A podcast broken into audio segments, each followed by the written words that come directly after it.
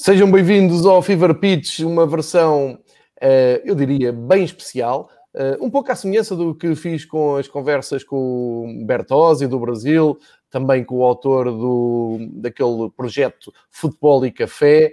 Hoje trago aqui uma convidada, é a primeira convidada do, do Fever Pitch, é, é coincidência, calhou assim, mas descobri o trabalho da Márcia Pacheco, e eh, desafiei-a a entrar neste episódio do Fever Pitch. Ela aceitou e cá estamos nós para uma conversa uh, na próxima hora uh, para perceber também o, o, projeto dela, para perceber a ligação dela ao futebol, para perceber isto que geralmente nos motiva, que é andar à volta do, do futebol. Márcia, muito obrigado, bem-vindo ao projeto Fever Pitch, obrigado pela tua disponibilidade e vou-te começar por perguntar, afinal histórias de bola para adormecer não costuma ser assim um bom pronúncio, né? Histórias de bola é para empolgar e costuma ser para arrepiar.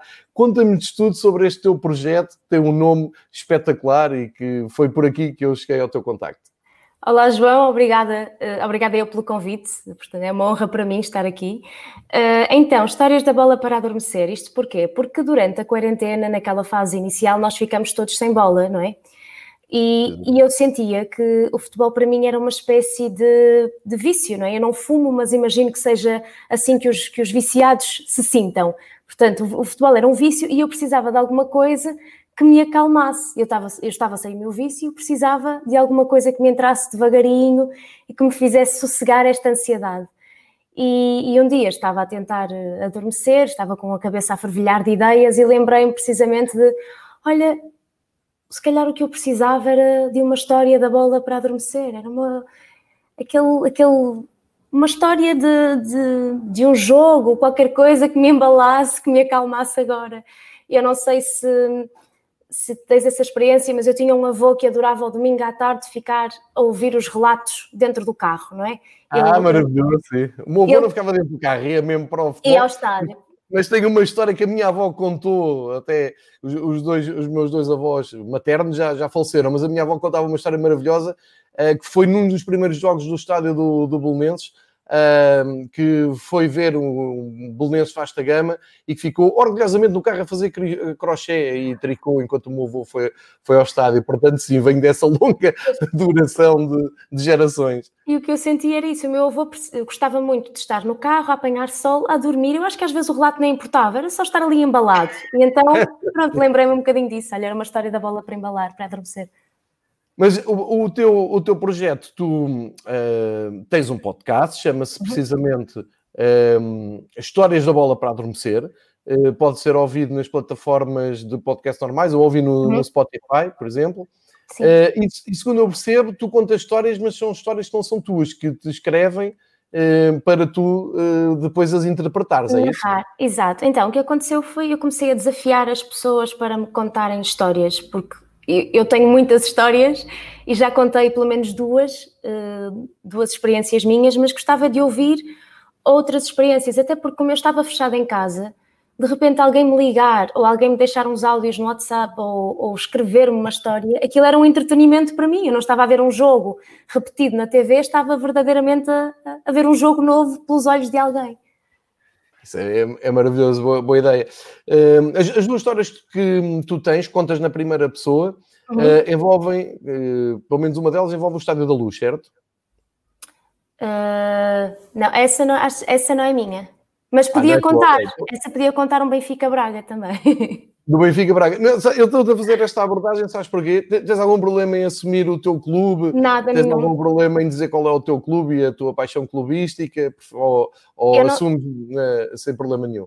Eu assumo sem problema nenhum e acho que devemos assumir, porque em qualquer outra circunstância não escondemos qual é a nossa religião, não escondemos se gostamos mais de uma coisa ou de outra. Portanto, a minha maneira de estar no futebol é não esconder o meu clube. Eu sou do Futebol Clube do Porto. Portanto, eh, mas já fui ao Estádio da Luz e também tenho essa, essa memória de um Benfica Braga. Mas repara, repara nisso, repara como aqui já estás a, quebrar, estás a quebrar uma data de barreiras. Eu digo-te isto porque é muito tóxico hoje em dia a falar de futebol em Portugal. Ou tu abraças um projeto qualquer à volta do futebol, uhum. corres sempre naquela linha paralela do, da toxicidade. Eu tive aqui o Leonardo Bertozzi há uns tempos, um dos grandes uhum. brasileiros, há poucas semanas, uh, um dos grandes jornalistas brasileiros da ESPN, e perguntei-lhe exatamente isto. Uh, ele tinha problemas ou não em dizer, uh, e estamos a, falar de uma, uma, pessoa que tem uma exposição monstruosa e que ainda investe na sua um, rede social, com YouTubes e tudo. Uh, se ele tinha algum problema em assumir o clube, ele disse: Não, não tenho problema nenhum. Eu sou do Atlético Mineiro, nasci, uh, nasci naquela cidade, é aquele clube que eu vejo. É a primeira vez que eu fui ao estádio, as minhas. Eu adoro futebol por, por toda esta minha. Uh, pela paixão, até como tu estavas a falar, que passou do meu avô, do meu pai, por aí fora. Ou seja, é que em Portugal, não sei se já reparaste, mas toda a gente que fala sobre futebol, comenta, narra, escreve, é tudo do Leixões, da Académica, do Bolonenses nunca ninguém é do, de nenhum, nenhum eu posso clube eu posso dizer que eu sou do Paredes porque fui delegada lá durante muitos anos, portanto eu tenho uma ligação uh, afetiva à União de Paredes, mas nunca escondi que sou do Futebol Clube do Porto e acho que eu acho que, que, que, também falaram disso nesse, nessa entrevista, que de facto às vezes é, somos piores para, os nosso, para o nosso clube sim. do que, do que para o ah, clube sim, dos outros. Sim, eu acho que às vezes são às vezes puxam mais as orelhas entre aspas entre aspas, adeptos do Futebol Clube do Porto do que adeptos de outras equipas. É, é, é uma tendência. Epá, eu, eu, eu não tenho. Quer dizer, eu tenho essa experiência de um ponto de vista mais estranho ainda, que é como, como estou ligado. Eu sou do Benfica e estou ligado à BTV. Eu uhum. sou chamado à BTV por escrever, precisamente por contar histórias no meu blog. Uh, diria que cada jogo de futebol para mim era uma história e escrevia as histórias no, no Red Pass e foi a partir daí que, que a coisa se deu. E Portanto, eu não sinto tanta essa. Não sou tão ostracizado pelos rivais, porque sabem, eu sou o que sou, não estou ali para enganar ninguém. Mas até dentro do universo do Benfica, há muita gente que uh, vai para cima de mim, porque ou defendo mais o, o treinador, ou defendo mais o presidente, ou defendo mais a estrutura, ou estou agarrado ao, ao lugar. Há muito isso em Portugal. Em Portugal nunca há a coisa de epá, tu gostas. Uh, eu, eu tenho esta, esta, tenho esta teoria gostas muito de futebol, gostas de escrever, gostas de comunicar, gostas de, de falar, gostas de ler o jogo. Epá, o teu sonho é chegares a um órgão de comunicação oficial do teu clube para estás à vontade, para não teres que fingir que não tens clube, para não teres que ser isenta, um, ou por outro, poderes fazer essa análise toda na mesma, mas sabendo que no fundo és, és desse clube. E eu acho que há uma.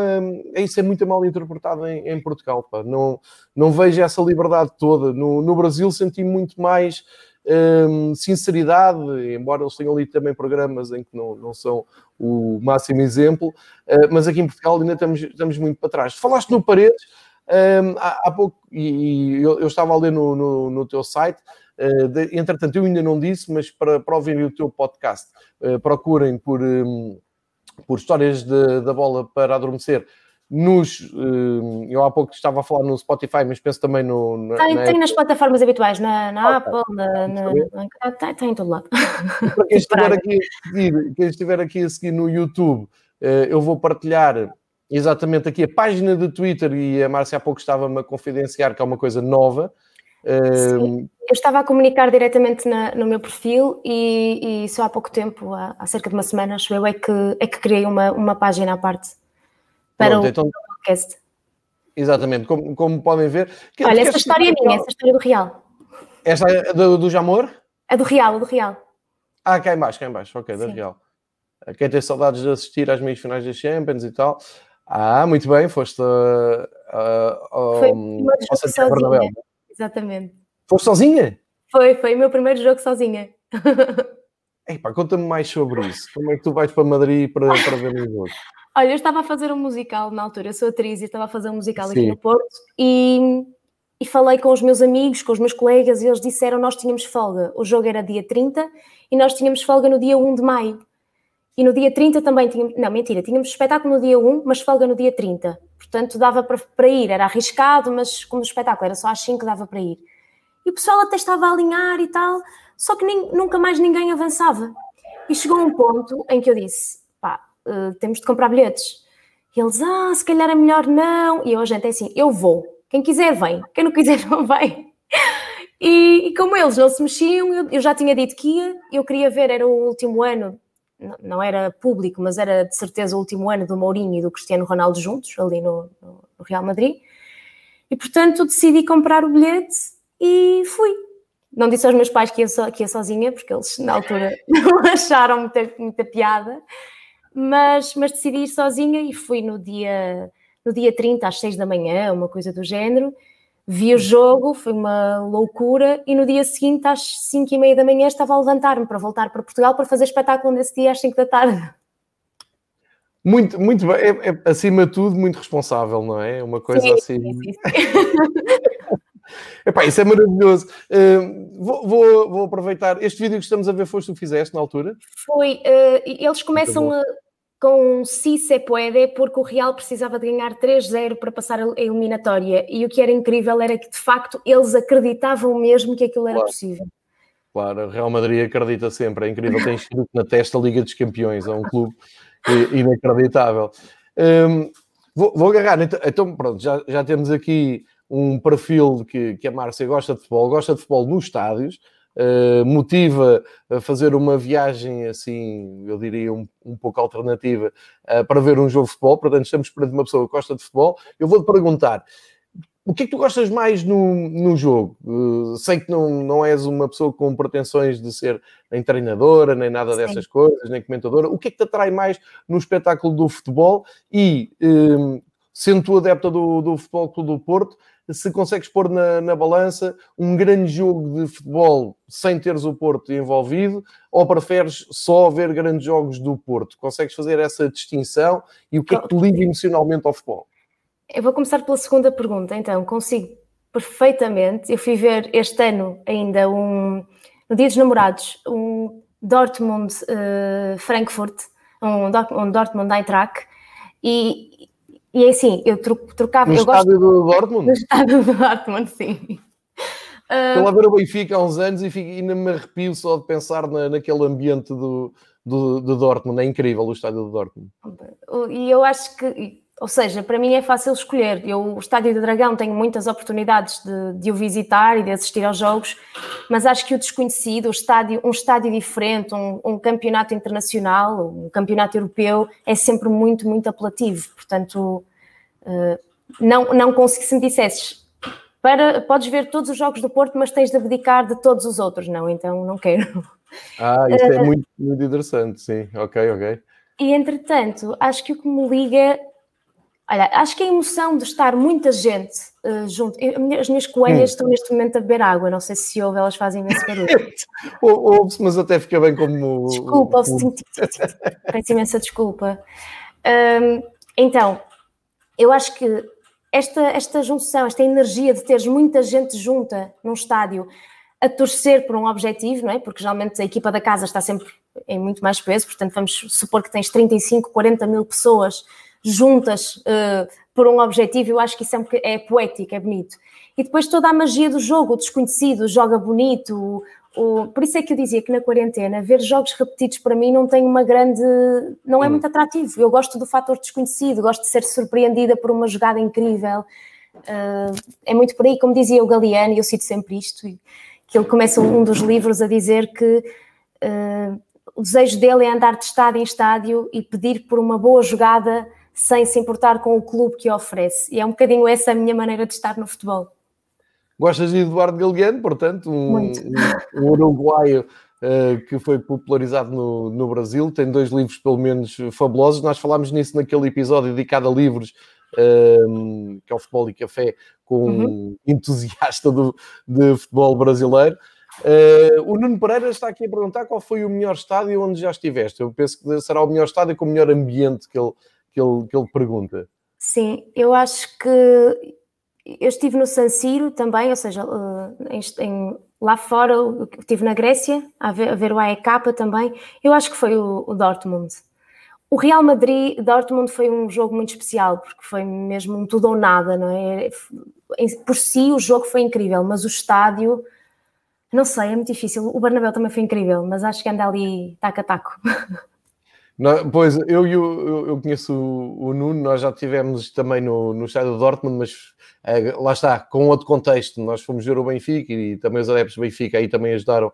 Uh, aconteceu uma coisa incrível nesse jogo que nós vimos do Borussia com o Benfica. Ao intervalo, um, o Benfica perdeu um zero e é, aquele setor visitante de improviso, do nada, uh, começou a cantar sem parar um, qualquer coisa como eu amo o Benfica, um daqueles cânticos do, do Benfica, mas em loop, cada vez mais forte, e os uh, responsáveis pela, pela instalação sonora do Borussia Dortmund tiveram o cuidado, eles, eles tinham preparado coisas para o intervalo, como todos os clubes, uhum. tiveram o cuidado de desligar as colunas do nosso lado e fazer só o que eles tinham preparados para o, o resto do estádio, não para nós. Isto fez com que todo o estádio estivesse ali a gravar, e há vídeos incríveis do intervalo desse Borussia Dortmund uh, Benfica, uh, mas aquilo também resultou muito pelo respeito que os alemães têm, não só uh, pelos visitantes, mas acima de tudo pelo, pelo futebol. Eu, eu, vejo aqui um padrão de tu. Eu, os jogos que vi no estrangeiro, que foi quase tudo sempre atrás do, do Benfica, uh, já vi que tu viajas e vais ver um jogo. Uh, pelo jogo, exatamente. Eu nunca vi, nunca vi um Porto fora do país. Ia, ia perguntar isso, nunca te fez ir atrás do Porto para nenhum, nenhum país da Europa. Eu já, tive, eu já tive essa vontade, mas às vezes por uma questão de datas não, não coincide. Mas eu gosto mesmo de ir para um. Quando viajo, tenho esse cuidado de, ok, vou viajar, deixa ver se a equipa da localidade onde eu, onde eu vou joga em casa. Tenho esse cuidado. Às vezes até altero datas. Por exemplo, agora no AEK, quando fui em setembro, uh, tinha ali imagem para a frente e para trás e fiz de forma a poder ir ver um AEK PAOK. Uh, porque tenho essa, essa curiosidade. E às vezes vou mesmo por, uh, por exemplo, para Dortmund, para Dortmund fui mesmo com, com o objetivo de, de ver o Dortmund, que era um sonho antigo já. E foi fácil arranjar bilhetes em Dortmund? Uh, eu não comprei pelo site, porque quando agora já é possível, há, há nove anos Sim. era completamente impossível, mas agora já é possível comprar pelo site oficial. No entanto, eu não comprei pelo site oficial. Ah, ok. Comprei, sim, foi umas maroscas. Não, é, é sobrevivência. Mas foi seguro, mas foi seguro, foi seguro. Não, mas eh, Márcio, o, o, que acontece é que muitas vezes isso é meio caminho andado para nós desistirmos, porque tu vais, uh, vais querer ver um jogo em Inglaterra. Uh, eu lembro de tentar ver um West Ham Chelsea, estar lá à porta, e eles disseram que estava esgotado e não. E é como tu dizes, da forma convencional, era impossível chegar aos bilhetes. Aliás, pior até foi no Arsenal Middlesbrough, já no novo estádio, no Etihad, no, no Etihad no, no Emirates, a Etihad é do Manchester City, uh, também davam como esgotado e não se conseguia. E às vezes isso acaba por te uh, desinspirar, por dizer, ok, não vou. Eu para estes Real Madrid e Dortmund comprei sempre de cá, ou seja, por sites. Mas quando fui, fui para Sevilha no ano passado, não sei se foi no ano passado, se foi há dois anos, e, e aconteceu de apanhar um Sevilha-Roma há dois anos para uma taça António Puerta, um jogo amigável. E ah, sim eu cismei que tinha de ver e disseram-me, está esgotado. Eu, na hora do jogo, andava assim, a olhar as pessoas, porque eu sabia que ia apanhar alguém que me vendesse os bilhetes. E apanhei. sim, a coisa tem, tem, corrido bem. É, a pior experiência que tive a ver num jogo, agora está, já me a lembrar de um jogo que não, não metesse Benfica, fui ver um uh, Roma-Atalanta no Olímpico de Roma. Um, e e, aliás, eu espero que isto agora tenha muita repercussão, tudo o que tu estiveste aqui a contar, porque as pessoas às vezes dizem, ah, vais viajar e metes-te a ver futebol, que disparate. Calma, não é bem assim. Como estamos a ver, há aqui um exemplar que faz as suas viagens e programa as idas ao futebol. Eu também tento fazer assim, sendo que essa viagem a Roma tinha ali um pormenorzinho de pouca importância, que era a minha lua de mel, também não era assim nada de especial. E disse, isto, a Lil Mel está mesmo a pedir uma uh, viagem até ao Olímpico de Roma, como é evidente. E fui ver o Roma-Atalanta, foi fácil comprar bilhetes, mas tive um azar de aquela curva, que era o que eu queria ver, a curva sul da, da Roma, estavam em protesto, estavam pior que estragados com a direção, e então estava vazia. Portanto, vi, um, vi a Roma a perder já com a Atalanta, esta Atalanta, já, já sim, lá estava sim, o Papo Gomes, por, por exemplo, já foi uns anitos, mas já estava lá a Gênesis desta Atalanta, e foi uma, uma experiência um bocado horrível a minha mulher a dizer, parece que estamos no cinema e ouve-se os jogadores a gritar. Foi, foi isto que eu, que tipo eu ouvi. agora, não é? Sim, sim, tipo agora, exatamente. Olha, um pouco mais de gente. Eu fui ver, por exemplo, e, e, isto para motivar as pessoas a fazerem o mesmo, eu quando fui ver o AEK PAOC, eu paguei que é 20 euros, 30 euros por um bilhete central Boa. e o, o Pau que não podia entrar, entrar no estádio, não é? Porque eles tinham feito a geneira no ano passado com o, um dirigente, pelos vistos, a ir armado para o campo. Sim, sim, e, o Vitor Pereira era o treinador deles, sim. E, portanto, eles não podiam entrar no estádio, mas o estádio estava cheio. Só a bancada atrás da, da baliza é que estava vazia. Sim, e foi super super, super sem complicações e nem sequer foi nada, porque às vezes as pessoas acham, ah, mas é caríssimo. Perigoso. Às vezes, sim, e perigoso também. Eu sou mulher, portanto, se eu conseguir, é isso, é. Eu acho que a malta desmotiva muito, muito pressa. Exatamente, tu és um belíssimo exemplo de como, pá, gostando do jogo e gostando da experiência, e, e, por, e por, isso é que é muito engraçado o, o, teu projeto, e por isso é que é, é a tua forma de comunicar também é, é, muito importante para quem gosta de futebol, porque hoje em dia parece que para gostar de futebol tens de tirar um curso superior, não é? Tens de saber falar em basculação e em transição e uh, overlaps e não sei o quê, e eu, não, pá, o futebol... Eu falei, é disso com, é? falei disso com uma amiga há pouco tempo, que é, eu sou do teatro, e a malta que vai ao teatro e ao cinema ok, pode conhecer o realizador, pode conhecer o encenador e até às vezes conhecendo podes tirar mais proveito do filme, podes analisar de uma maneira. Mas ninguém está preocupado a dizer, ah, o método que aquele ator utilizou para chegar àquela personagem foi não sei o quê, e agora a encenação, para ninguém, o pessoal senta-se para absorver aquele espetáculo. E às vezes no futebol, e então com as mulheres é uma coisa ridícula que é, ai, gostas de futebol? Então diz-me lá, diz lá a equipa. Quem são os jogadores? Ai, gostas de futebol? Então explica-me fora de jogo. Pá, deixem deixem as pessoas gostarem e ir aprendendo, ir absorvendo, sabes? Há muita ou, ou, nem querer, ou nem querer, nem querer é? ou, ou, só curtir, só aproveitar.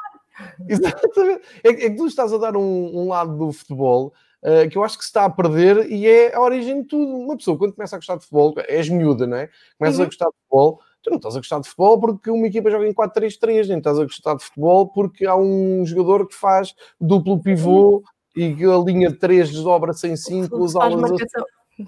Tudo gosta de futebol por aquilo, pelo. Paixão, claro, pelo jogo, pelo desconhecido, pela adrenalina, exatamente. E eu acho que os clubes apostam muito na questão, uh, no amor à camisola, não é? E ao clube, do género. Uh, eu sou do Porto, tens de ser mesmo do Porto e só ser do Porto, porque assim vais mais vezes ao estádio. Enquanto que se capitalizassem o amor ao futebol por genérico, se calhar as pessoas iam mais ao estádio. Eu, quando vim desse Dortmund uh, à Eintracht, cheguei a Portugal, uh, tomei um banho e fui ver um Rio Ave Sporting. tenho uma, tenho uma ligação. Sim, eu tenho uma ligação. Eu estagiei no, no Rio Ave, mas estagiei aqui há um mês e meio, há oito anos, não sei. Mas a verdade é isso, eu cheguei, apetecia-me ver futebol, pá, gosto de ver futebol, apetece-me. Então não tenho qualquer vínculo afetivo com aquele clube, com aqueles clubes, mas vou ver, também já fui ver um Rio Ave Moreirense, e se calhar os estádios até habitavam mais, se as pessoas cultivassem este amor ao futebol em vez de ser o amor só àquele clube, sabes? Agora, agora estás a entrar num, num campo muito sensível e não, eu, eu epá, partilho isso completamente. Eu, eu dou muitas vezes um, uma, um, um, exemplo. Quando o futebol para, bem, quando estamos numa situação ideal, não nesta de pandemia, mas uhum. normalmente quando, a primeira vez que o futebol para no princípio da temporada é para as seleções e geralmente encaixam ali as primeiras eliminatórias da Taça de Portugal. Eu aproveito esses fins de semana em que não há futebol profissional pelo menos com as duas primeiras divisões, para tentarem ver um jogo da taça eh, entre clubes que tenham história. Fui ver o Casa Pia há, há pouco tempo com o Praense, salvo erro, eh, mas vou dar um exemplo mais recente. Eu estava no Algarve em setembro, houve Taça de Portugal, eh, passo férias em Silves, gosto muito do Silves, o Silves ia jogar Olhão contra o Olhanense e eu fui ver o Olhanense Silves, apesar de me pedirem 7,5€ ou 8 euros, que, que eu acho que isso é um problema que a Federação tem. É, porque é o preço mínimo que a Federação dá para esses jogos. É pá, mas diverti-me à grande, vi o Silves eliminar o Olhanense nos penaltis, jantei lá com o pessoal uh, do Olhão. Eu acho que o tu, este exemplo que tu agora acabas de dar, e, e ainda por cima tu és valente, vais para o Estádio dos Arcos, que é um estádio mais ventoso de Portugal, tem sempre aquela brisazinha. Desculpa, desculpa interromper-me para ver as saudades que eu tenho de ir ao estádio. Eu no outro dia estava a, estava a pensar assim: fogo, eu até tenho saudades do inverno dos arcos.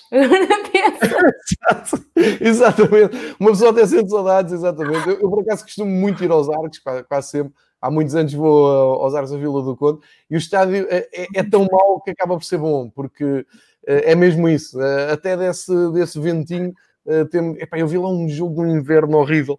O Benfica ganha 1-0 com o gol do Saviola, acho que no primeiro ano do, do Jesus, e aquilo é jogado em janeiro. Epá, mas que coisa tão horrível. Eu estava na viagem para baixo, fui vindo mesmo dia, e estava a pensar, mas porquê? o gol do, do Saviola.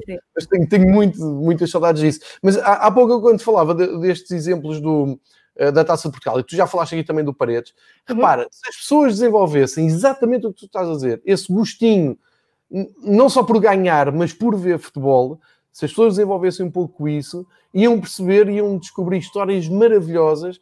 É epá, que já há um nicho, há um pessoal a falar nisso, cada vez no Twitter eh, te aproximas mais de malta que vai recuperar essa história, a cultura, os derbys que ninguém sabe que são apaixonantes entre clubes mais locais.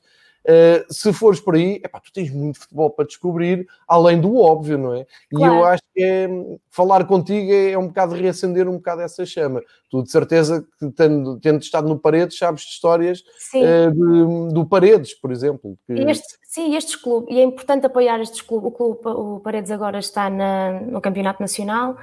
Um, apoiar estes clubes pequenos é, é, é muito importante, não é? Eles, é muito difícil para nós termos ideia.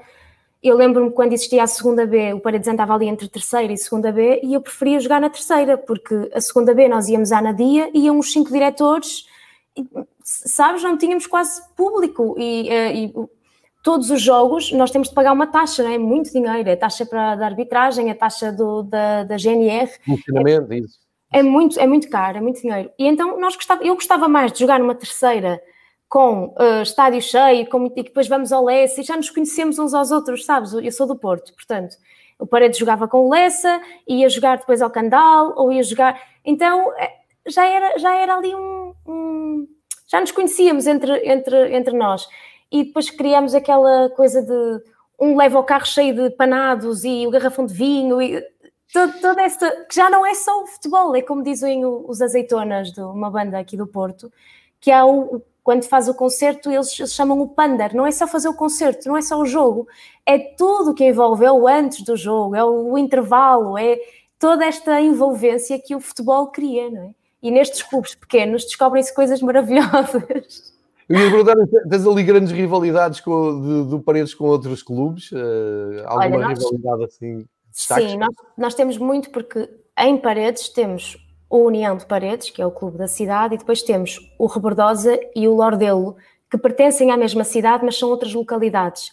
E já jogamos todos na mesma divisão, portanto, e sendo do mesmo conselho, aquilo, depois é aquela coisa da Câmara Municipal privilegia este ou ajuda mais aquele, então há muita rivalidade. Mas, por exemplo, jogamos um ano em casa emprestada do Rebordosa. Ah, pronto, aí Por já tomou, sim. Também já viu no, no Algarve, a no, na primeira divisão distrital do Algarve, uh, descobriu uma rivalidade entre Silves e Armacenenses, da Armação de Pedro, portanto aquilo é mesmo uhum. lado a lado, mas uma rivalidade absolutamente épica. E depois houve um ano em que a malta da armação se chateou, porque o seu campo ainda está em obras, está a dar agora lugar à habitação, não tinham onde jogar e jogavam em Silves, e eles não se conformavam com isso. Eu fui ver um jogo do Armacenense, eles estavam revoltadíssimos. Mas são essas pequenas histórias é. do futebol que andam para a frente com, com esta. E eu acho que é isto que ainda alimenta muito o futebol. Porque se tu vis o futebol mais alto nível, e estamos a falar Benfica, Porto Sporting, Campeonato Nacional, pá, sim, nós vamos lá, vibramos, estamos ali, é verdade, temos aquela ligação sempre umbilical, uh, mas até vou agarrar nessa tua uh, descrição maravilhosa um, do extra futebol para dizer, estás a falar com alguém, estão aqui alguns, já, já vi aqui algumas pessoas que estão a assistir à conversa no YouTube que fazem parte desse grupo, de malta que, cuja maior motivação é sem dúvida ver futebol, é sem dúvida, no nosso caso, ver o nosso clube. Uh, tentamos ver todos os jogos fora do Estádio da Luz. Um, é pá, porque não gostamos de ver futebol na televisão, porque gostamos da experiência, mas algo que tu disseste aí que é essencial, que é pensar no todo, que é onde é que se almoça, o que é que se vai comer, com quem é que se vai, porque já não perdes a viagem. Depois, se o jogo correr mal, é pá, comeste muito bem, descobriste um restaurante, não sei onde, espetacular. Esse bolo todo é que faz com que ainda haja. Não é muita gente, é verdade, porque há muita gente que. Eu, eu digo isto e, e, sinto que as pessoas, sinto um olhar das pessoas pena, não é? Aquela pena.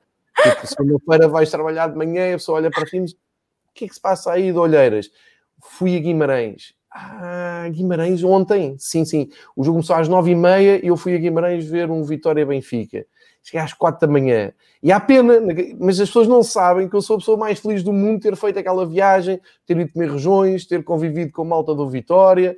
Eh, as pessoas não sabem, não entra na cabeça das pessoas, não eh, ficam só pelo resultado e, enfim, é muito bom esse teu testemunho. Pá. Eu, entretanto, vou soltar aqui um, um episódio, uh, será o próximo, em que eu falo um bocadinho desse da liberdade, que isto é um bocado estranho, que eu vou dizer, da liberdade que o futebol me dá a mim. É, uma, é um misto de liberdade e independência. E eu, entretanto, a preparar este, estes episódios, comecei a pensar nisso.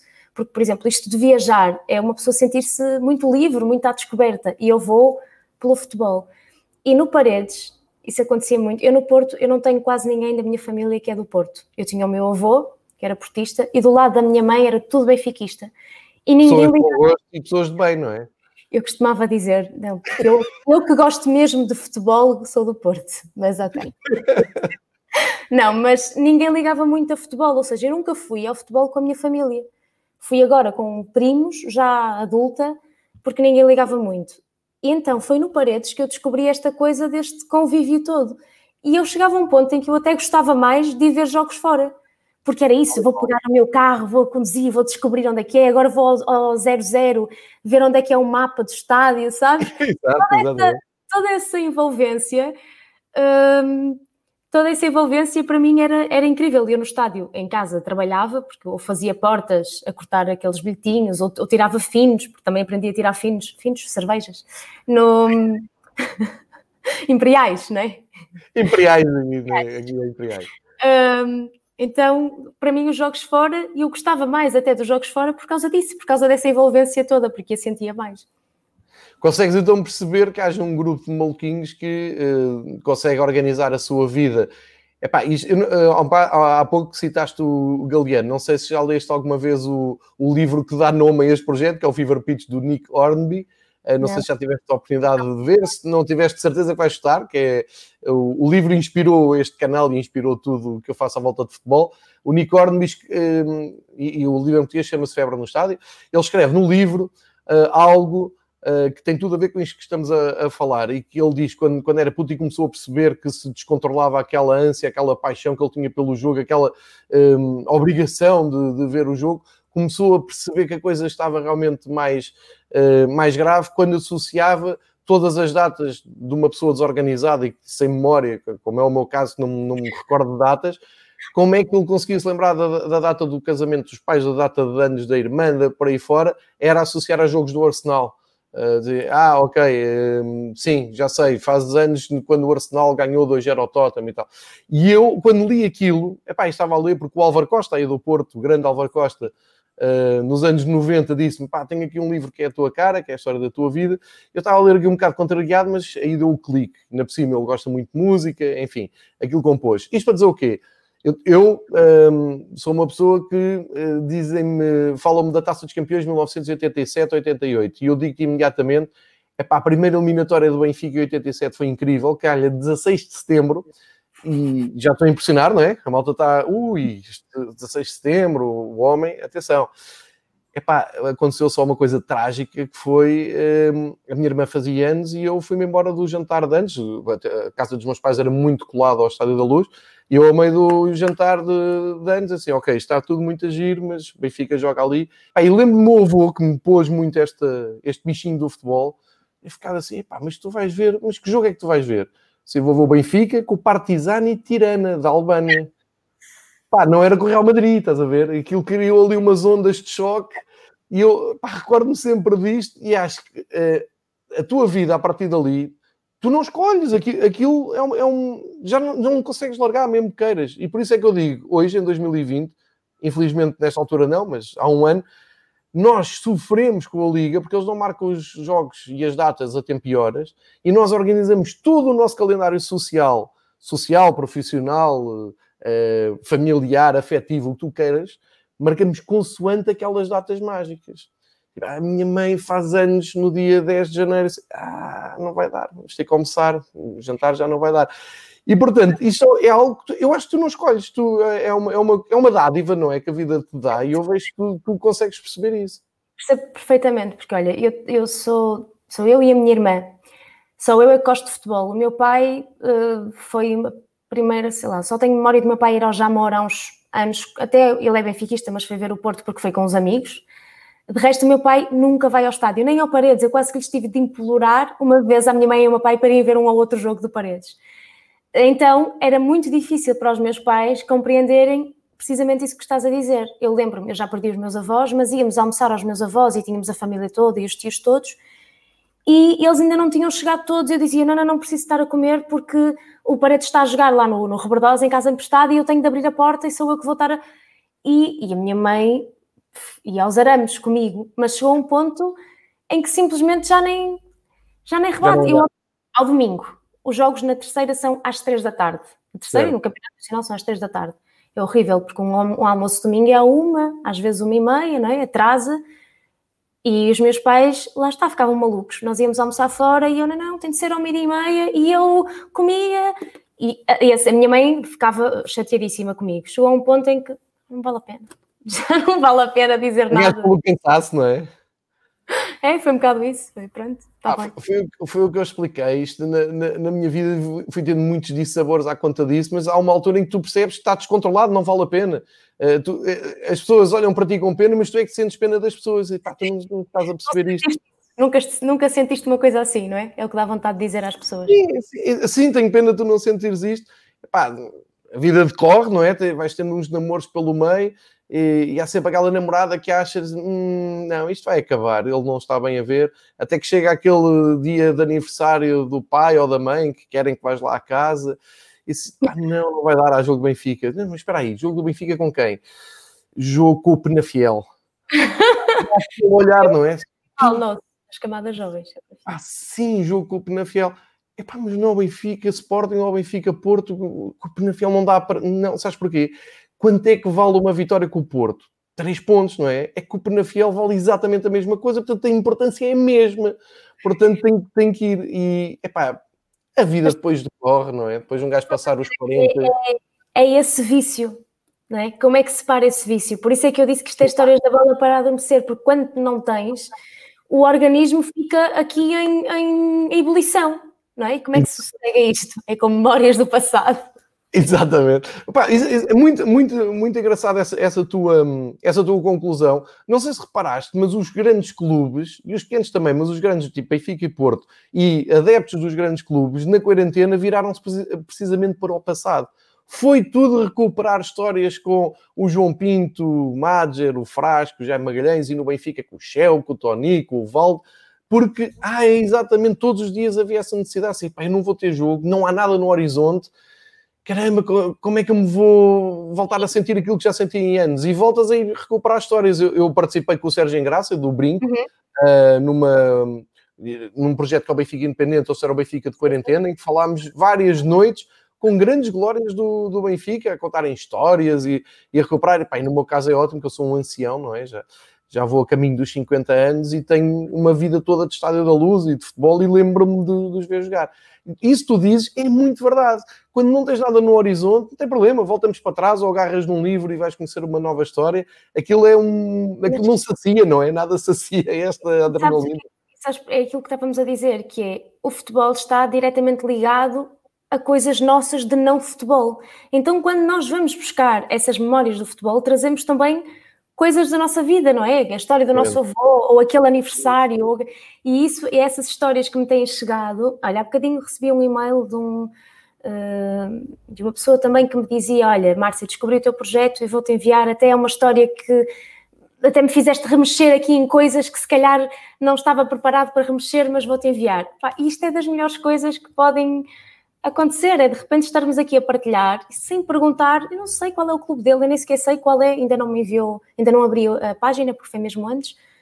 Nem me interessa, é só eu estou a provocar esta emoção, eu estou a provocar este amor ao jogo, é isso que eu quero promover. Isso é, para mim tem sido fantástico.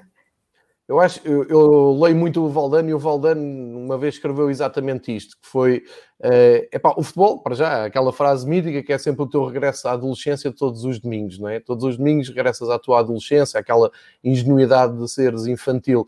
Uh, mas o, o, futebol basicamente é uma fábrica de emoções em, que tu estás sempre à procura de uma, de uma emoção. O grande a ganhar ao pequeno, o pequeno, uh, ou melhor, o pequeno a ganhar ao grande, mesmo quando o grande ganha com dificuldades, como aconteceu ontem com, com o Bayern, ou como tem acontecido nesta Liga dos Campeões. Andamos sempre à procura de emoções. Isto faz pensar no seguinte: tu agora estavas a falar que recebeste um texto. Uh, Márcia, quem quiser partilhar contigo um texto, uma história de futebol um, que acha que, que, tem emoção, que tem conteúdo, o, como é que deve fazer e o que é que deverá fazer? Primeiro faz o texto e depois procura-te como? Olha, o ideal é escreverem eh, e ter pelo menos uma página, porque senão fica mesmo muito pequenino e não dá para eu conseguir. O que é que eu tento ir buscar sempre? Emoções, eh, memórias visuais, auditivas, que é para tentar levar quem ouve, transportar para esse universo, não é? E depois podem me escrever e enviar para olá.marciapacheco.com. Ou então, já tenho sido contactada aqui pelo, pelo Twitter, também não há problema nenhum. Houve quem me deixasse histórias em áudio já me, tive amigos que me enviaram áudios pelo WhatsApp ou pelo Messenger do Facebook, tem duração máxima de um minuto. Portanto, imagina o meu trabalho. Porque o que acontece é, às vezes as pessoas dizem, ah, mas eu não escrevo muito bem, eu... não há problema, escrevem o melhor que conseguirem e depois eu vou dando uns jeitinhos e pergunto à pessoa, olha, posso fazer isto? Ou, ou se sentir que falta alguma coisa também pergunto, portanto depois também faço esse, esse ajuste. Há pessoas que escrevem e a história vai exatamente igual, há outras que eu dou ali um jeitinho. Portanto, olá, arroba marciapacheco.com, exatamente. É isto, não é? Fica aqui debaixo para quem estiver a ver no, no YouTube e, e tenham vontade. Por exemplo, eu tenho, tenho, como estava a dizer, tenho, tenho um blog de, só de crónicas do Benfica, são crónicas muito pessoais, não são crónicas técnicas, às vezes também. É isso que nós queremos, é isso que nós queremos, que eu quero. Exatamente. Eu estava a pensar, eu, epá, eu, eu as minhas crónicas acho que bateram muito no, no universo benfiquista e não só, naquelas as que são mais pessoais, tal e qual como tu dizes. Quando tu metes ali eh, memórias visuais, eh, muito sentimento, eh, enfim, essas, posso dizer que talvez nas viagens fora do Benfica sejam os textos que mais uh, se divulgam. Cheguei a receber textos meus de malta dizer: pá, tens que ler este gajo, que ele uh, é como tu, também vai ver o Benfica.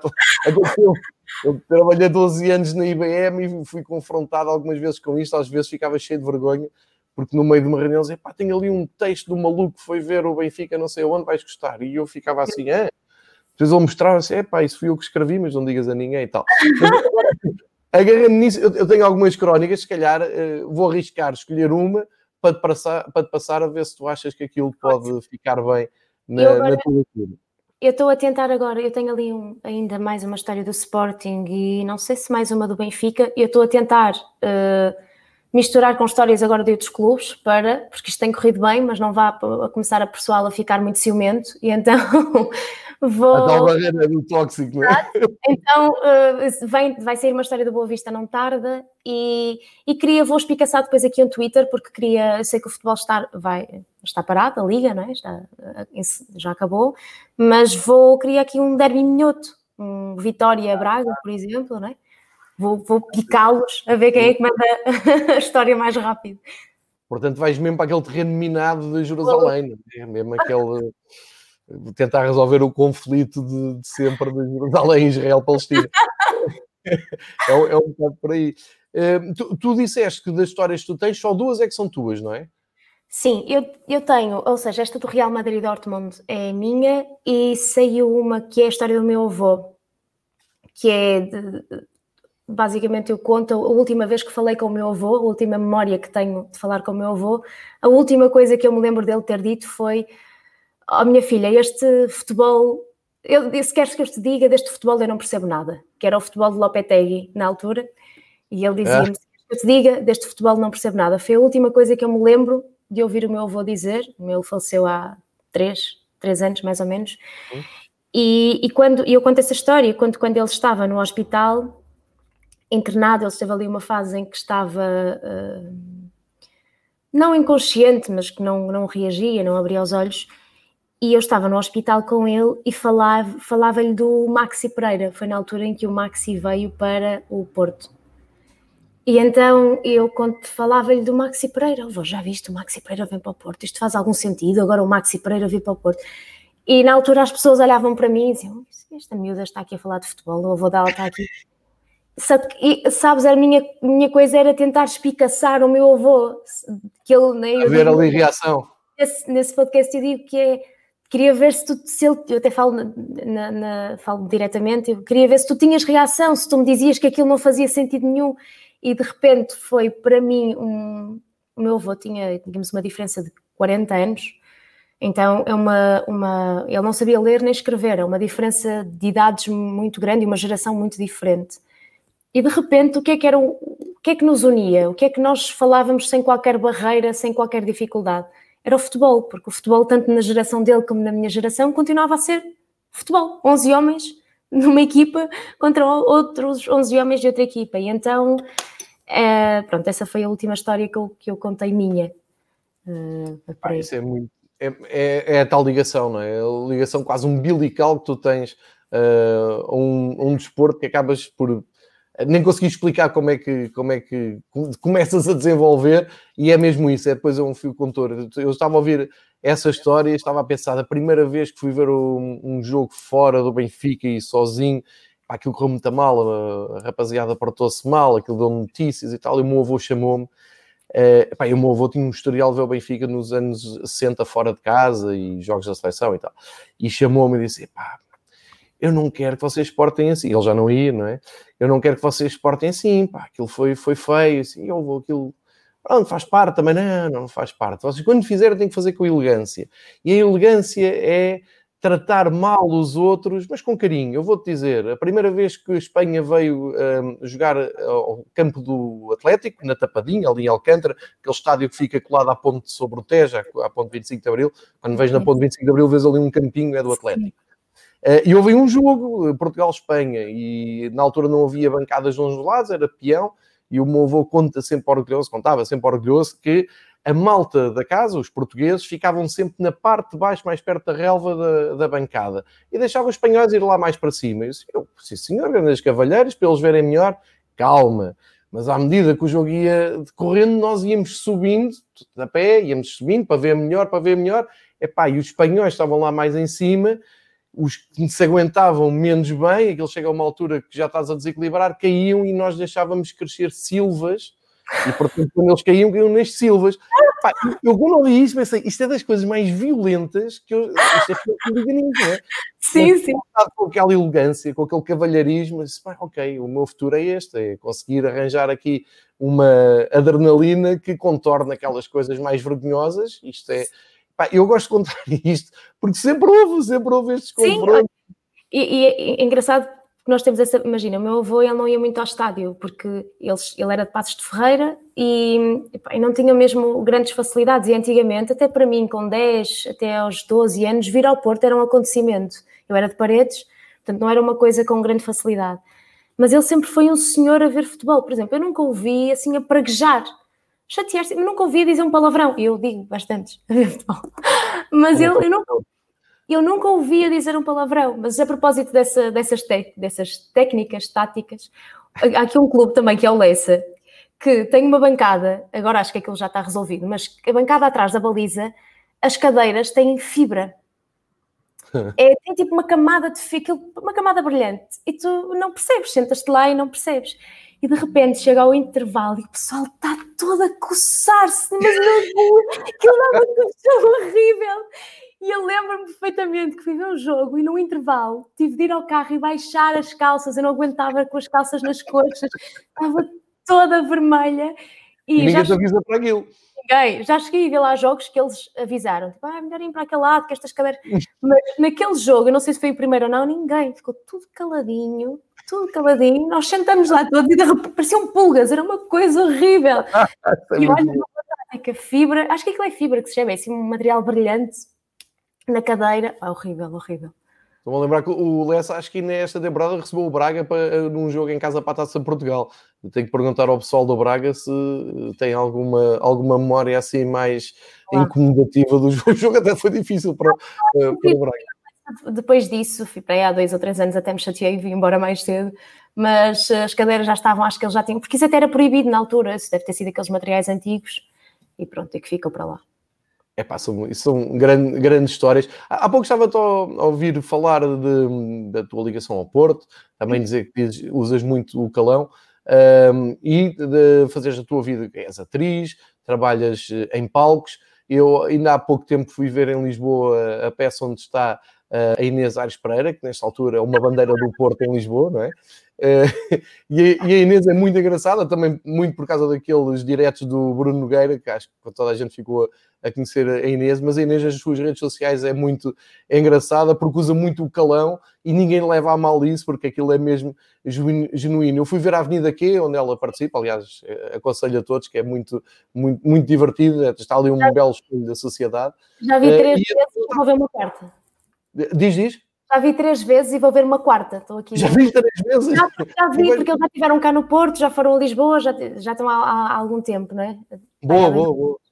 Mas vale Olha, a pena. Em Lisboa, no Teatro Maria Matos, já nesta, no, neste novo contexto de, de pandemia, correu tudo muito bem, pá, muito organizado, a peça é muito boa.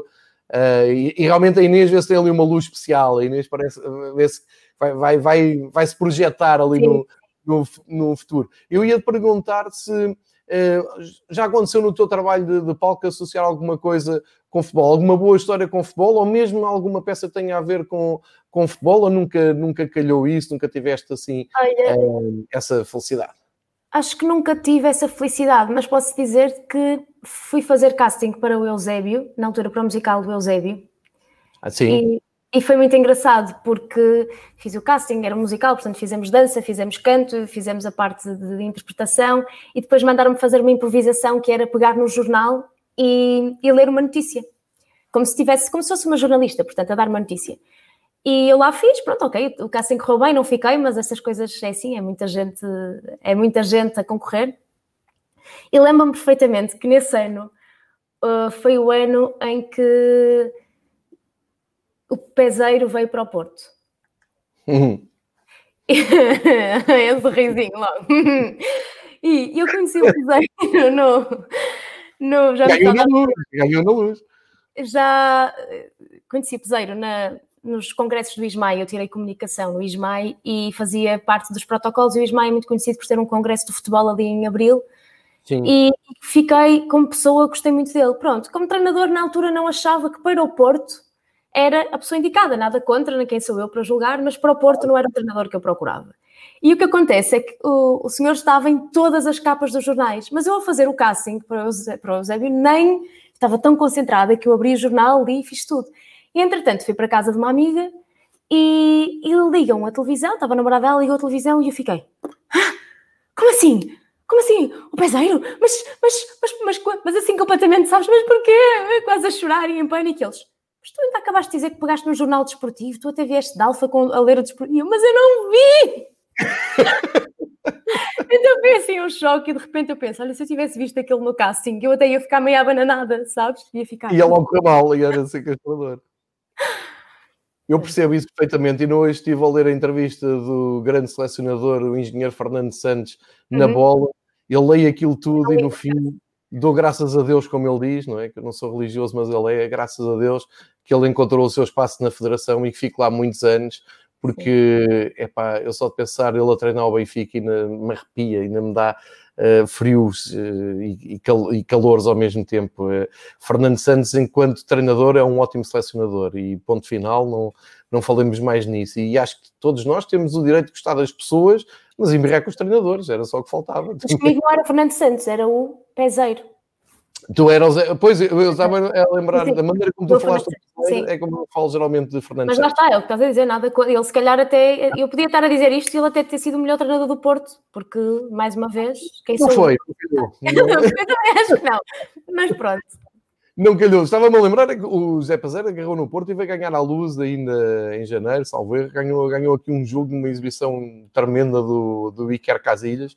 Uh, mas depois o Benfica conseguiu emendar isso e acabou campeão e ele terminou a sua, o seu reinado no Porto. É, atualmente, José Peseiro é selecionador da Venezuela.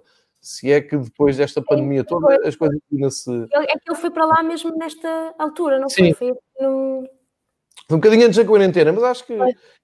É, é destas pessoas que nós não desejamos mal, não é? Mas estão lá não, bem. Não, não. Venezuela, a Federação Portuguesa de Futebol está ótimo, não mexe, não, longe dos, do, dos clubes.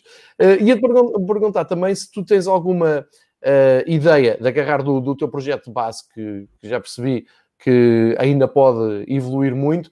Uh, tens ideia de transformar isso em, em algo maior, sei lá, numa coisa eu diria com imagem, assim, não digo uma coisa de YouTube, mas uh, um Sim. projeto um pouco mais assim, parece-me, tu parece fervilhas de ideias uh, à volta disso e com a, com a, tua paixão do futebol era ótimo que aparecessem mais coisas. Sim. Tens assim ideias?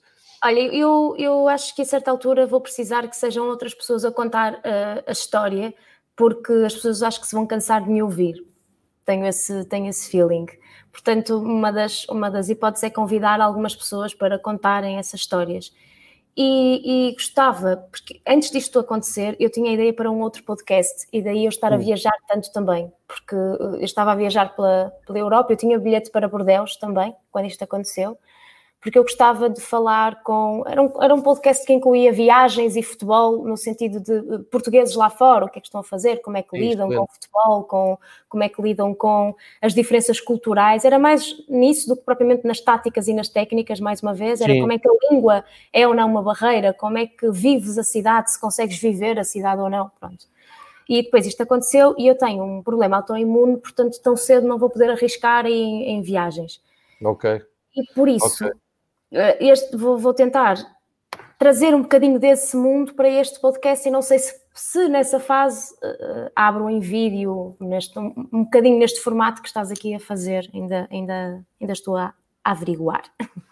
É, acho que tens espaço para isso e, e, tens espaço, tens bagagem, tens a, tens a vontade e tens acima de tudo o mais importante que é a motivação certa. Eu acho que tu abordas o, o futebol pela, pelo lado certo. E eu, eu tenho dito muito nos últimos tempos, há muita gente que me diz. Um, eu, eu, tento aqui no, nos episódios diários do Fever Pitch fazer viagens diferentes, sempre a sair de Portugal. Sempre tenho uh, Alemanha à segunda-feira, terça-feira um, fazemos Espanha, quarta Inglaterra, quinta Itália, sexta França. Agora com as férias e as pragas dos campeonatos uh, rodou tudo e andamos a falar também das provas da UEFA, uh, de projetos como, como o teu, como o do Futebol Café, uh, enfim, e há muita gente que, que, Há muita gente não, as pessoas que se interessam por isso e que vêm, ainda são algumas, e, e a coisa eu acho que até tem estado a correr bem melhor que aquilo que eu, que eu pensava. Dá-me esperança, porque as pessoas quando me perguntam, uh, epá, mas porquê uma hora a falar de futebol escocês? Assim, sim. e por que não?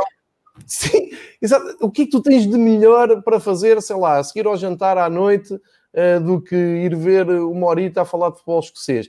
Uh, isto, a, a, minha motivação é sempre muito egoísta. Eu acho que tu aí percebes e também acabas por concordar no fundo, que é, é algo sempre muito egoísta isto que nos move. Eu chamo alguém, eu, eu tenho aqui um, o Marcos, que é ótimo, é, é, um alemão que casou com uma portuguesa e fala português como nós. E portanto, ele, à segunda-feira dá ali uma aula sobre futebol alemão. Aquilo para mim é ouro, que eu adoro futebol alemão e estou ali a falar com ele, a gente faz ali uma pautazinha para, para irmos falando durante uma hora e eu aprendo imenso. Ou seja, super egoísta, eu estou ali a falar com ele, estou a, estou a absorver, aquilo depois até é importante para o meu trabalho e para coisas que do dia a dia que me possa pôr até na BTV ou noutras coisas. Uh, e acabou e sinto assim: houve, sei lá, 100 pessoas no podcast, há 200 pessoas que ouvem aquilo. eu fico a pensar, estou a ser egoísta, mas há 200 malucos que estão também a tirar partido daquilo. E acho que Espanha, Inglaterra, pronto, Escócia é mais alternativo, mas eu aprendo com, com, com o Ricardo, que vem aqui falar de futebol escocês. Uh, a motivação é sempre algo pessoal, algo um, egoísta, lá está.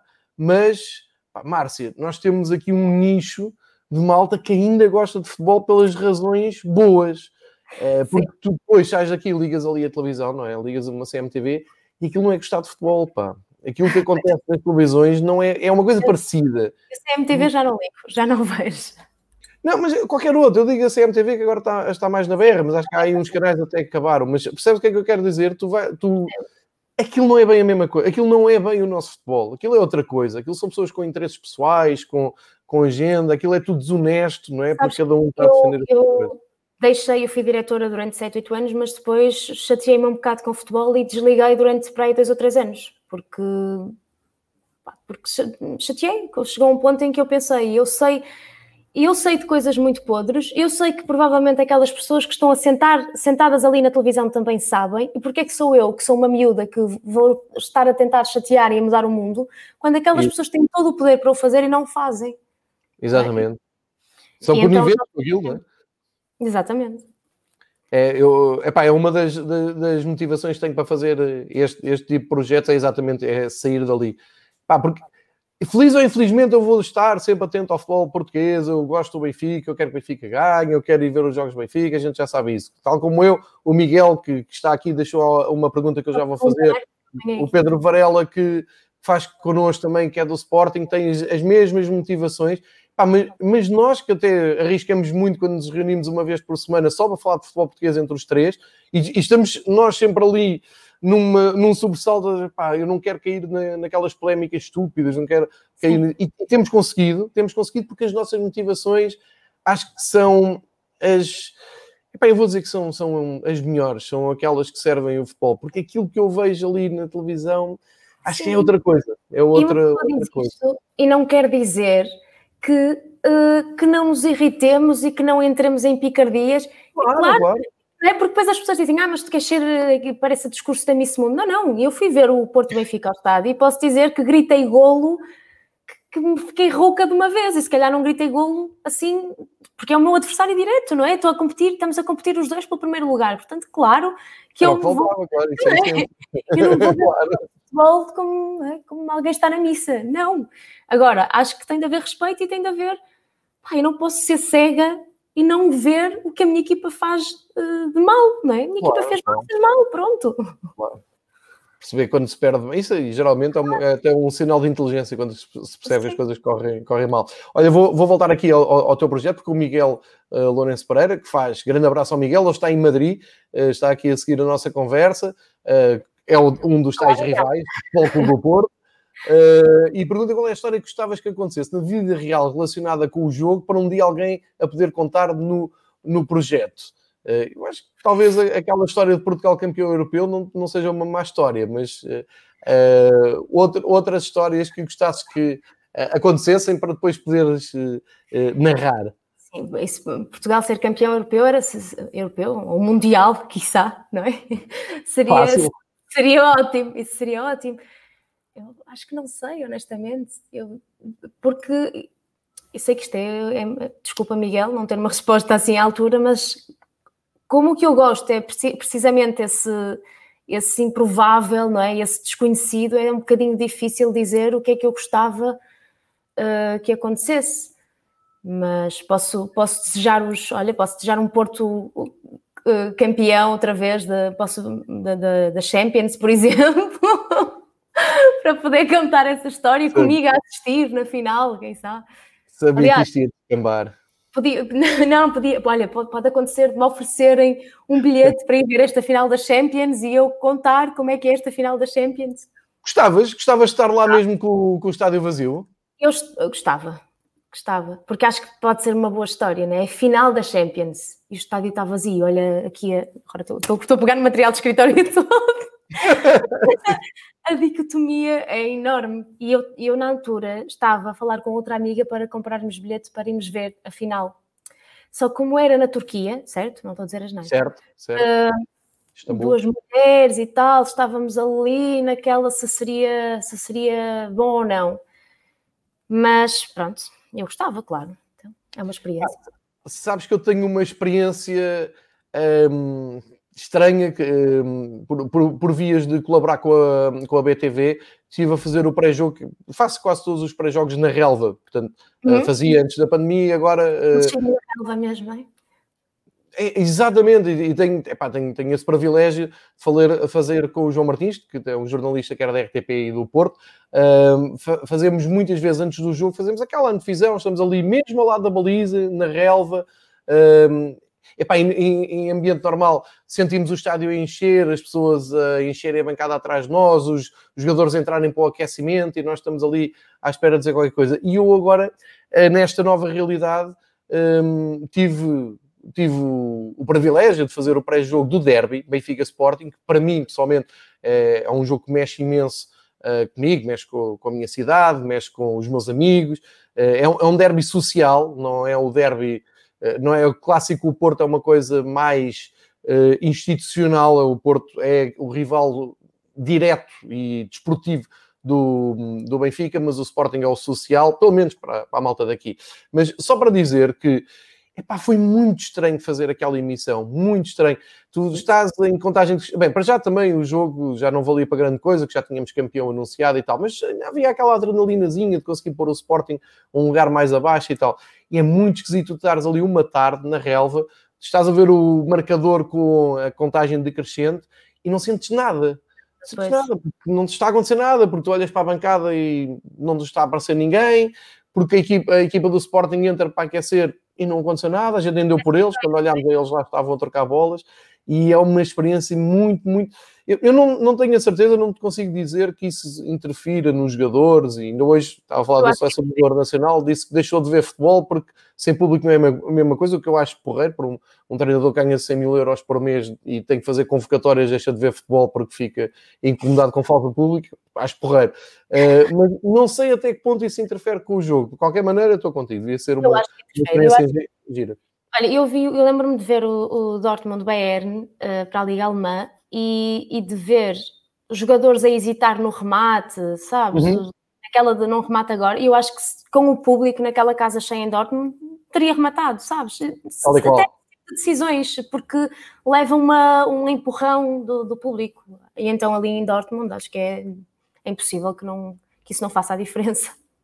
Olha, tu és tão atento ao futebol internacional, tens algum clube internacional ou alguns clubes internacionais com quem simpatizes mais, que tu apontes logo, ah, eu, a minha simpatia é aquele, ou, ou que não nem por isso? A minha simpatia é o Dortmund. É mesmo o Borussia Dortmund. Sim, porque sabes, porque eu na altura, quando fui ver o Real Madrid, eh, é, em 2013, era claramente eu queria que o Real Madrid passasse. Para mim o Dortmund era uma coisa muito gira de, de os adeptos do estádio e tal, mas não... E a partir daí deu-me um clique eu andei no, na cidade com o cascol do Real Madrid a tirar fotografias com o pessoal do Dortmund, não sei explicar, e namorei aquele clube tanto tempo, queria tanto uhum. ir lá, que acho que, que, acabou, que acabou por ser um. acabou por, por criar ali uma paixãozinha. Posso dizer que fui ver o AC Milan Inter, por exemplo, Sim. e foi uma completa desilusão. Por causa do ambiente? Sim. Não, não sentiste aquilo. Nada Santina, isto parece um bocado, sabes, quando nós estamos a conhecer alguém e a sair, estamos à espera que haja aquele clique na relação. Uhum. Não há. E não acontece nada. Olha, eu antes de entrar no estádio, estavam os, os, adeptos conviviam, porque eles partilham o estádio, não é? tinha adeptos do Inter e tinha adeptos do, do, do Milan. E eu até pensava, nem uns cânticozinhos, nem um sei lá, nem nada. Um zero. insulto, não é um insulto. Insultem-se! Não, eu estava ali tipo pessoal nas relotes a comer, normal. Entrei no estádio, achei os acessos da entrada super cinzentos, super sem graça, não sei explicar. E depois no estádio, pá, pronto, foi bom. O Milan ganhou 3-0. Um, mas não fiquei assim um bocado desiludida, mesmo com o ambiente Sim. daquilo. E toda a gente diz, San Siro, ah, e tal. Fiquei assim um bocado, pronto. É, isso é engraçado, isso, isso é muito giro, isso, isso dá para, fazer um livro de desilusões, de surpresas e de confirmações. Eu estava a ouvir, estava-me a lembrar, eu fui ver uh, Old Trafford do Manchester United Benfica, uh, e, bem, estava à espera de uma coisa esmagadora, o Old Trafford, aquele... não aconteceu nada. Só deu Benfica, portanto parecia, parecia que estávamos, olha, parecia que estávamos nos arcos para ver o Benfica, não é? Só dava Benfica, só só via Benfica nas bancadas todas, malta toda a mandar mensagens, aí está tudo muito forte Sim, mas eu, eu estou ali, eu, eu, estou contigo. Não era, eu não. É, é assim, por um lado, sim, orgulho, estou aqui a cantar para o Benfica, mas não era isto que eu queria, pá. O que eu queria era tentar abafar a malta da casa doida e olhavas para as bancadas de um lado e do outro e pá, estava tudo tipo cinema, não é? estavam com aquele enfado assim, ah, mais uma noite chatice, pá, vir aqui ver o Benfica, nunca mais chega a altura de jogar com o Real Madrid. E... Nunca vi mas quero muito ver também. Lá estou eu com material de escritório, desculpem. mas, mas, senti também essa decepção. Ao contrário, tive hum, a sorte de ir a uh, Anfield Road ver o Benfica eliminar o Liverpool campeão europeu com o gol do Simão. Epá, e sabes quando vens num avião para Lisboa e vens a pensar isto, ou a seguir vou ver o quê? Um Benfica naval no Estádio da Luz. Eu senti ah. isso com o Dortmund, eu senti isso com o Dortmund. Não é? Sim, eu, eu, disse isto e na altura até foi engraçado porque a realização da Eleven Sports apanhou-me ali aos 60 e tal minutos e ah, tive amigos meus a enviar-me mensagens uh, e depois acabei por falar com eles no, para o podcast. E eu dizia-lhes, pá, incrível, então aqueles tipos estão a ganhar 3-0 aos 60 e tal minutos. tem o um jogo para a Champions na terça-feira, isto foi numa sexta, acho eu, ou num sábado. E era ver o Haaland aos 60 e tal minutos a dizer bora subir as linhas, a puxar para o pessoal. Quer dizer, isto não acontece, não acontece. Ainda por cima meu clube, que é tipo, estás a ganhar um zero. Rua, rua! Calma, calma. É, é, é, essa, é, por isso é que é o brilho do, do, do futebol internacional. Voltei, lá está, voltei e fui ver logo o Rio Ave, o Rio Ave Sporting e quase que dava, eu levo, levava, por acaso levei um livrinho pequenino e no intervalo ainda estive a ler e tal. mas pronto, opa, mas são, são, são, são campeonatos diferentes, não é? É, em ambientes diferentes. Do Liverpool, eh, epá, eu, eu, tenho dois jogos na minha vida que, se não tivesse ido aos estádios, acho que nunca me perdoaria. É o Liverpool-Benfica eh, de 2006, epá, foi uma experiência uh, assombrosa, e foi aquele Sporting 3 Benfica 6 do, do João Pinto, que fez antes ontem. Um, epá, que quando falam naquilo, quando vejo imagens daquilo, eu, lá está, transfiro-me exatamente para aquele dia, lembro-me com quem almocei, lembro-me da chuva que apanhei, lembro-me por onde estive a seguir ao jogo. São dois jogos que tu pensas, se houvesse algum critério nisto, se houvesse a, a, algum fio de decência neste pensamento, eu nunca mais entrava num estádio de futebol, porque eu, de certeza, ou muito possivelmente, não vou voltar a sentir aquela alegria suprema uh, que foi, é o jogo, é o contexto, é o adversário, claro. tanto em Liverpool como. Uh, quer dizer, vou, vou sentir quando ganhar a Liga. Ah, ah, foi um colega meu, o Faia, que me escreveu sobre o. Uh, ai, que estupidez! O Clube Brasil, o Flamengo na, na final da Taça de Libertadores. E ele ah, disse. Sim. E ele foi lá, só que foi tudo muito difícil porque eles depois mudaram o local do jogo e arranjar uhum. bilhetes de avião foi difícil. Depois arranjar eh, bilhetes para uh, a mudança do jogo. E ele diz no final, ele diz, ele, quando eles ganharam, quando eles marcaram o segundo gol, que ele caiu de joelhos e ficou com a, com a cara encostada no chão só a chorar, porque estava muito calor, ele já se tinha sentido mal. E ele disse, eu só fiquei ali a chorar depois ajudaram-me a levantar e ele diz, termina mesmo a dizer que eu não sei se mais, mais alguma vez na minha vida vou sentir uma coisa dessas. Não só que, porque eu acredito que o Flamengo possa ganhar novamente a Libertadores, mas todo aquele contexto, todo aquilo que se juntou, todos aqueles amigos, tu, é muito difícil voltar a repetir aquela experiência, é verdade, lá está, porque não é só o jogo. Pois não, não. E a pergunta que fica é: e, e porquê é que a seguir vais ver depois um, um outro jogo qualquer, um tipo um Flamengo uh, Atlético Paranaense? Não faz sentido nenhum, mas tu vais. Mas tu vais a máquina não para. É isso, é, é, é, inesperado, nunca sabe o que é que vai acontecer, não é? A gente nunca sabe o que é que vai acontecer por ali. Portanto, acho que é isso que, que nos faz sempre ter vontade de ver mais. É um vício. Tens aqui o Tomás Simões a perguntar qual seria o derby europeu que mais gostarias de assistir ao vivo e que não tenhas visto, portanto. Hum, eu acho que o inglês eu ainda não vi, ainda não vi nenhum, ainda não vi nenhum jogo em Inglaterra, portanto ah, okay. acho, que qualquer, acho que qualquer jogo em Inglaterra uh, não precisava de ser derby sequer. Uh, acho que era por aí. E Brasil também, eu estive no Rio de Janeiro, mas o Flamengo, andei ali, eu ia para. Eu fui para São Paulo, voltei, andava ali e nunca apanhei um jogo do Flamengo em casa. E portanto Estava a ver aqui o comentário. E portanto, fiquei com remorsos do Brasil, mas ainda vou voltar, tenho a certeza disso.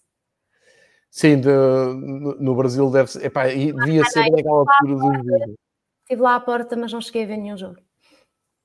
Certo, se, for, se fores para a Inglaterra, depois na altura fala, fala comigo, fala connosco, com aquela comunidade mais uh, louca do Twitter, que mais perto do futebol, porque, por exemplo, nunca escolhas um Everton-Liverpool, porque aquilo é publicidade enganosa.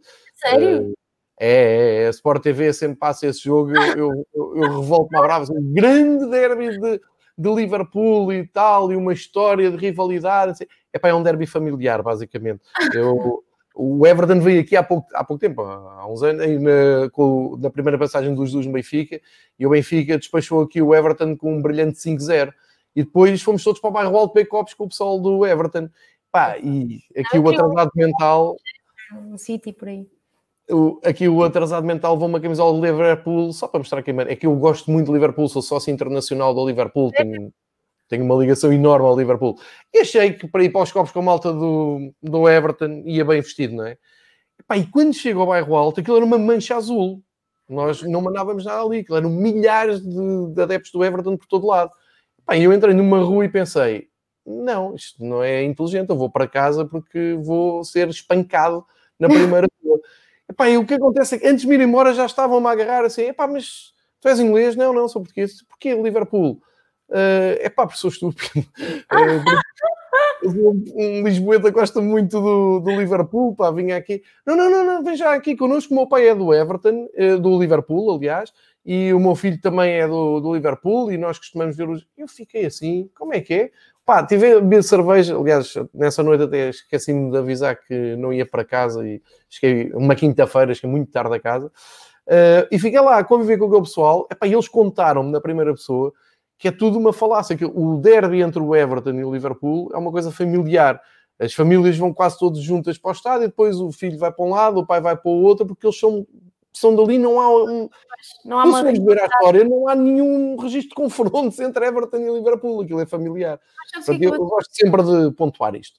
Achei muito interessante, e desculpa, para, não, não te quero alongar, mas um, no, no Dortmund Eintracht, por exemplo, sais do estádio e vês relotes por todo lado com os dois merchandising, ou seja, com merchandising dos dois Sim. clubes, tudo misturado, tudo na boa. É assim, vês muita polícia, vês muito, muito álcool. E eu tive tanto uh, ali em Dortmund uma situação no bar do Dortmund, com os adeptos a meterem-se comigo e tal, pronto, e eu acabei por sair do, do bar mas, ou seja, muito álcool, mas vês toda a gente a há aquela coisa de temos de fazer um cordão, vocês não passam deste lado, a equipa vai dar a volta ao estádio. Não, é tipo, pessoal, pelo menos nos jogos em que eu fui, eu não para uhum. ver a meia final com o Real Madrid e o Dortmund, eu nem sequer fui revistada. Eu entrei num estádio sem ser revistada. Eu até achei, não, se calhar tem uma barreira mais à frente, se calhar isto. De repente entrei e fiquei dizendo, oi, então.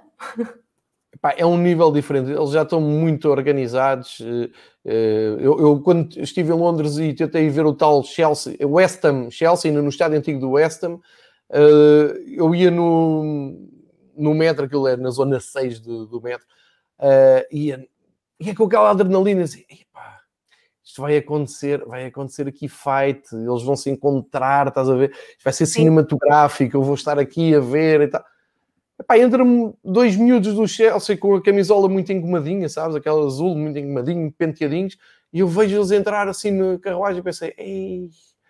E, e entretanto, eu aqueles operários do West Ham, não é? Aquela malta assim com 150 quilos, Epá, não aconteceu nada, eles foram, foi tudo impecável até Upton Park, até à estação do, do metro, assim, pá, estou a ser enganado.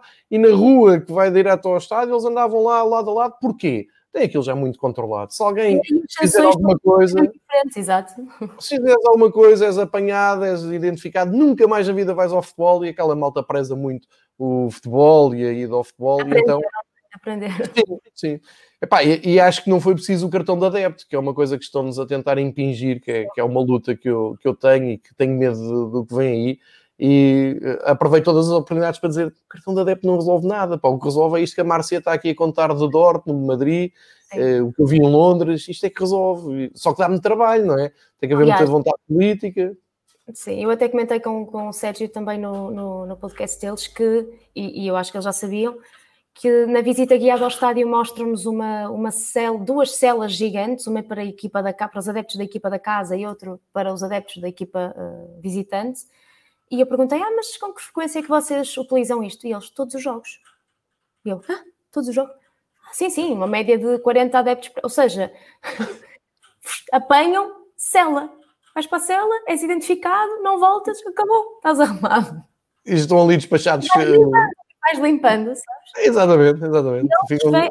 eles bebem, eles bebem álcool às às litradas, não é? Nós aqui no estádio é cerveja sem álcool. Eles não, eles têm porque também não, para mim não é fixe, eu não gosto, eu não gosto de cerveja, portanto para mim não é fixe, ah, okay. mas, mas eles bebem imenso, imenso, e não vês também, não é aceitável de repente andarem ao soco, não é? nem sequer pela desculpa do álcool, é? não é aceitável, ponto. É no isso. entanto, têm, têm o livre direito, se quiserem ir ao bar, vão buscar cerveja. E eu acho que isso é, no primeiro mundo, é assim que, que funciona. Uh, aliás, voltando às origens e à raiz e ao início da nossa conversa, uh, uma, um dos grandes, para mim, uma das grandes atrações do futebol, da, do Campeonato Nacional e principalmente dos distritais, é a magia de poderes ir ao, ao bar e sacar uma mini enquanto estás a ver um jogo de alta qualidade, não é? Sacas a mini, vais para o teu lugar, no Algarve oferecem-te medronho, pá, isso é uma magia do futebol, que é o futebol no seu estado puro. E no Distrital é o que ajuda a pagar a conta do jogo no final, não é? Isso é as bifanas apuradinhas. E eu também trabalhava. Lá está, a gente no, no, distrital fazemos tudo, nós fazemos as portas, tratamos, eu já fiz os lanchinhos para, para a equipa sénior, sabes, a marmelada, Sim. Já cortei a marmelada para a equipa sénior, as tostinhas, preparei o lanche para os árbitros e depois servia cervejas e bifanas no intervalo, a bifana bem apurada, para depois pedir a cerveja, não é?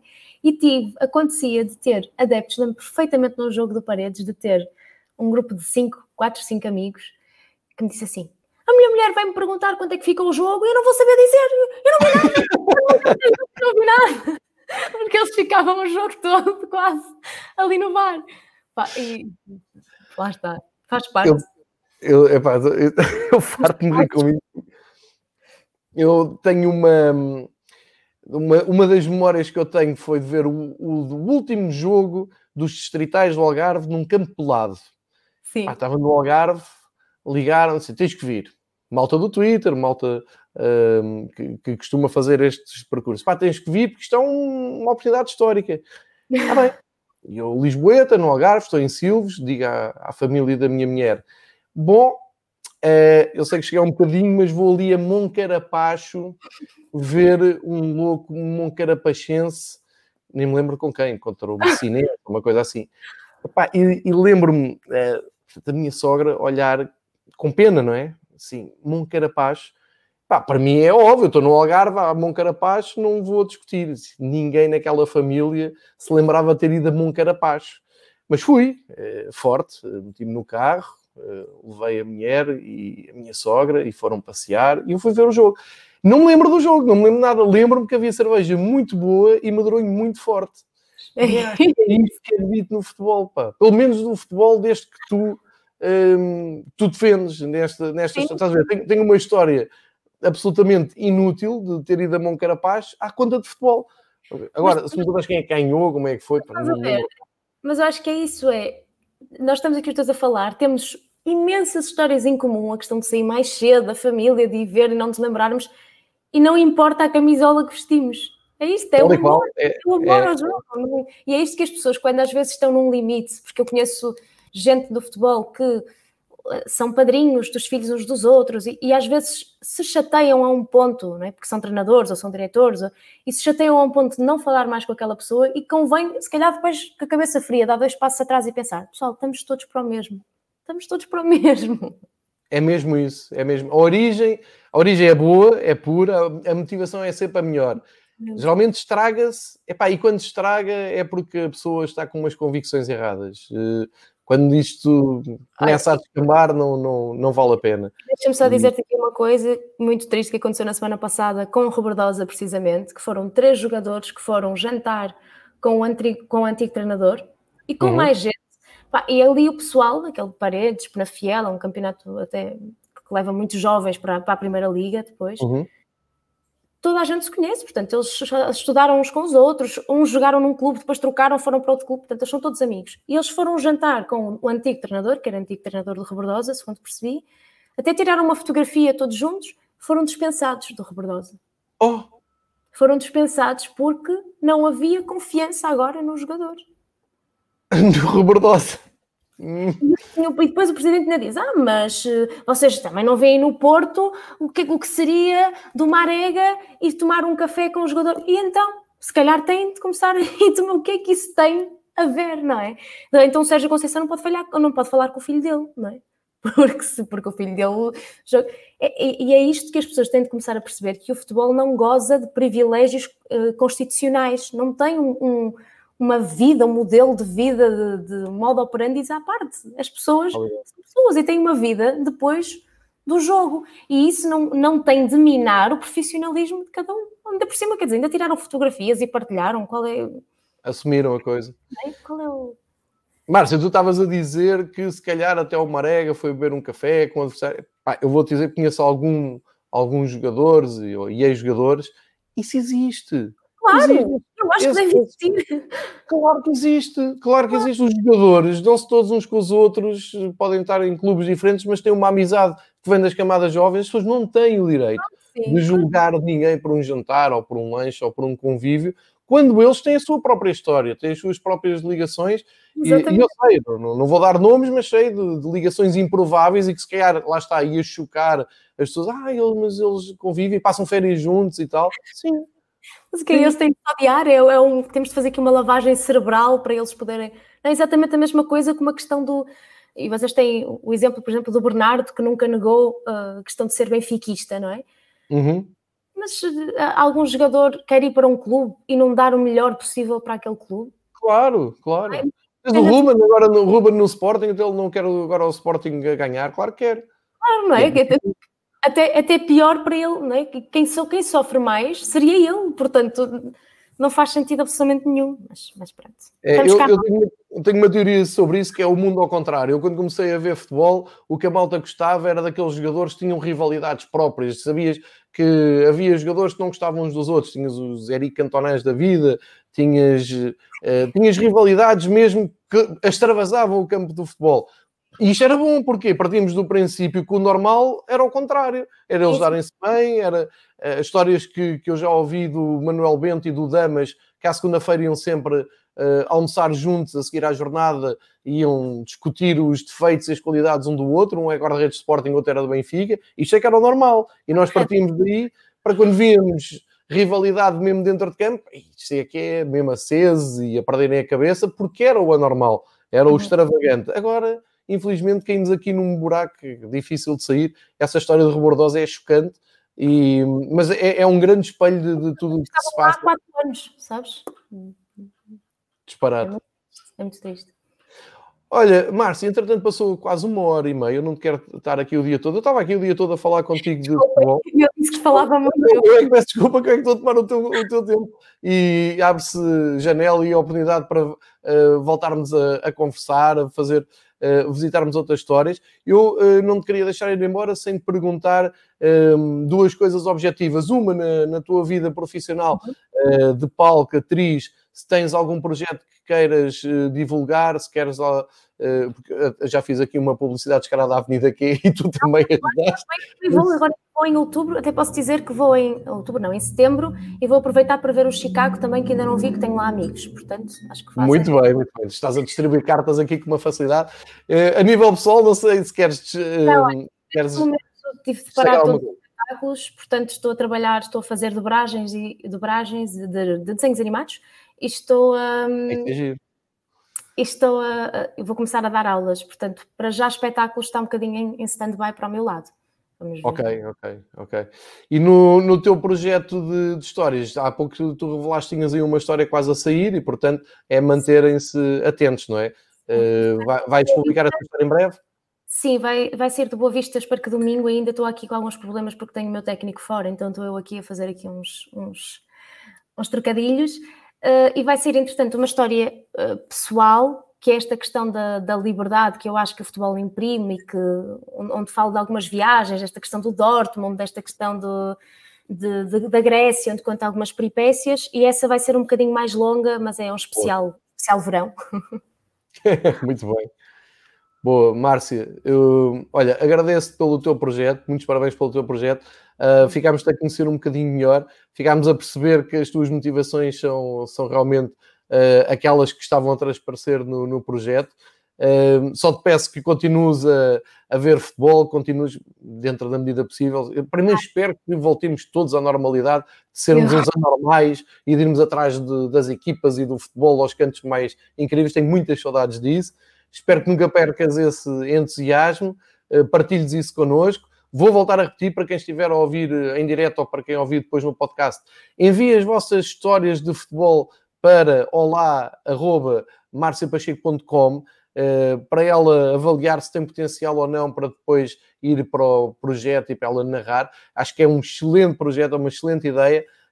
e eu conheço muita gente que gosta de contar histórias de futebol. Aliás, no Twitter há, há muita gente assim.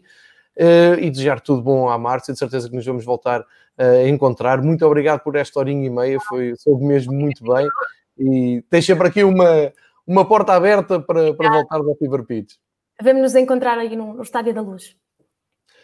Serás convidada de honra nesse, nesse aspecto. Eu gostei muito, eu gostei muito, eu fui lá e gostei muito. Portanto, até ao Estádio da Luz. Muito bem. Márcia, um beijinho, Obrigada. muito obrigado por, por esta participação. Obrigada eu, Deus, obrigada.